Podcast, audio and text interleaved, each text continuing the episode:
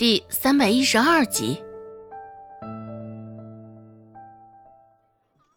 站在陈老的身后，周芷小声说道：“所以，大老爷，我这般货色也觉得难以担当给县令大人看病的重担。我们这是可以回去了吗？”听周芷这么讲，那管事脸上的表情也僵硬了一下。原本鄙夷不屑、得意嚣张的神态中，现在又多了几分的错愕。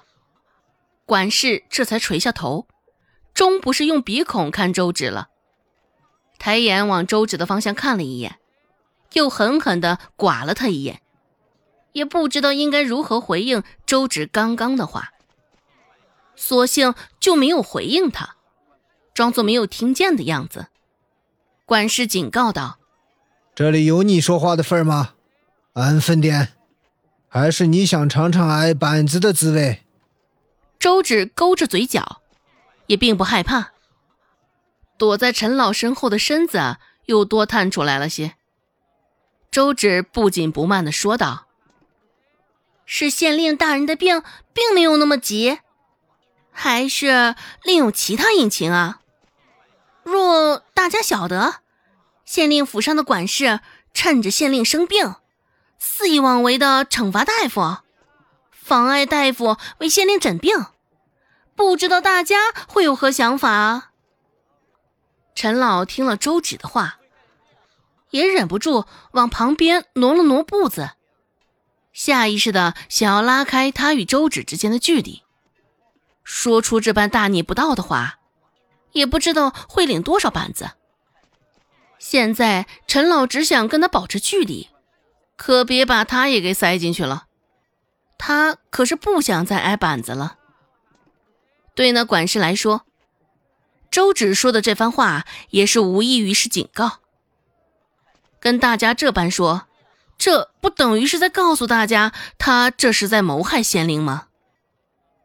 想到这儿，管事又瞧了他一眼，指着他的鼻子骂道：“放你娘的屁呢！上县里府上招摇撞骗，也不过是我看在你年纪小的份上饶过你这一回。怎么的？这是非想要吃不了兜着走？”管事大抵也是被周芷这话给逼急了，现在嘴里也是直接开始骂娘了。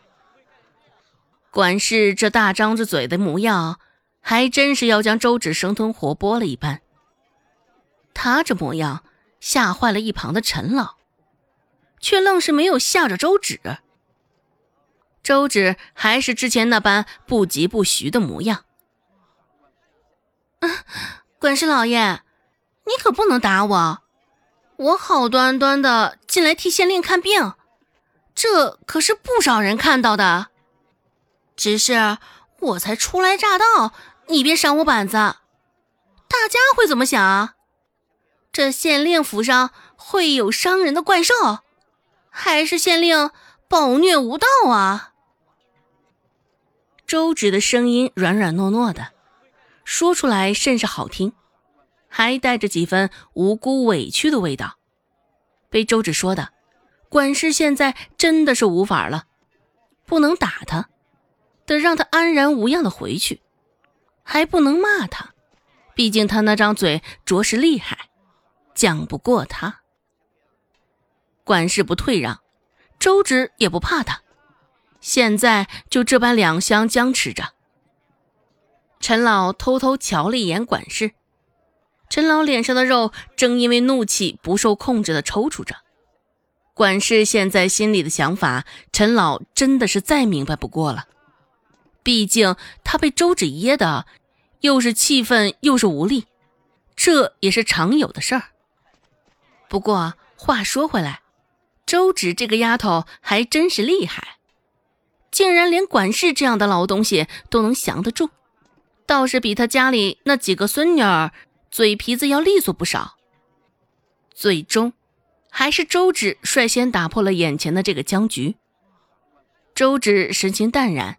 说话的时候也是不咸不淡的，问道：“嗯，所以，管事老爷，现在我们是可以回去了，还是继续给县令大人治病？就这样放他回去？管事觉得，那可真的是太便宜他了，白白的受了他一肚子的气不说，他还没有受到任何的惩罚。不行，这样绝对不行。管事心里想到，还是寻得个理由，得好好教训他一番，不然他心头的怒气难消啊。想到这儿，管事说道：“既然你这般大言不惭，那就去给大人瞧瞧吧，也让我看看，这仁惠堂的大夫是真的有大本事。”还是都是些阿猫阿狗、不入流的货色。周芷点点头，对于管事对他的羞辱，并不放在心上。管事老爷说话可是要小心着些，毕竟代表的可是县令的面子啊。我们仁惠堂救济百姓，竟被你说的这般不堪。到头来却还要我们帮忙治病，说出去是打了大人的脸，也是给大人抹黑了呀。此时，管事被说的哑口无言，牙尖嘴利，给县令治病，还真的是颇为困难。经历了目中无人的管事之后，周芷又在里间碰到了柳青青。柳青青是县令的外甥女，县令现在生病了，她待在这里也是人之常情。看来最近柳青青都没有去致远酒楼，真的是因为县令生病的原因。看到走进来的周芷，柳青青眼中也是充满了疑惑，第一时间站了起来，皱着眉头，视线紧紧的锁在周芷身上，随着她的移动而移动。管事朝着躺在床上的县令唯一鞠躬，恭敬道：“大人，仁惠堂的大夫到了。”说话的语气跟着表情，与之前一刻真的是天壤之别。本集播讲完毕，感谢您的收听。感兴趣，别忘了加个关注，我在下集等你哦。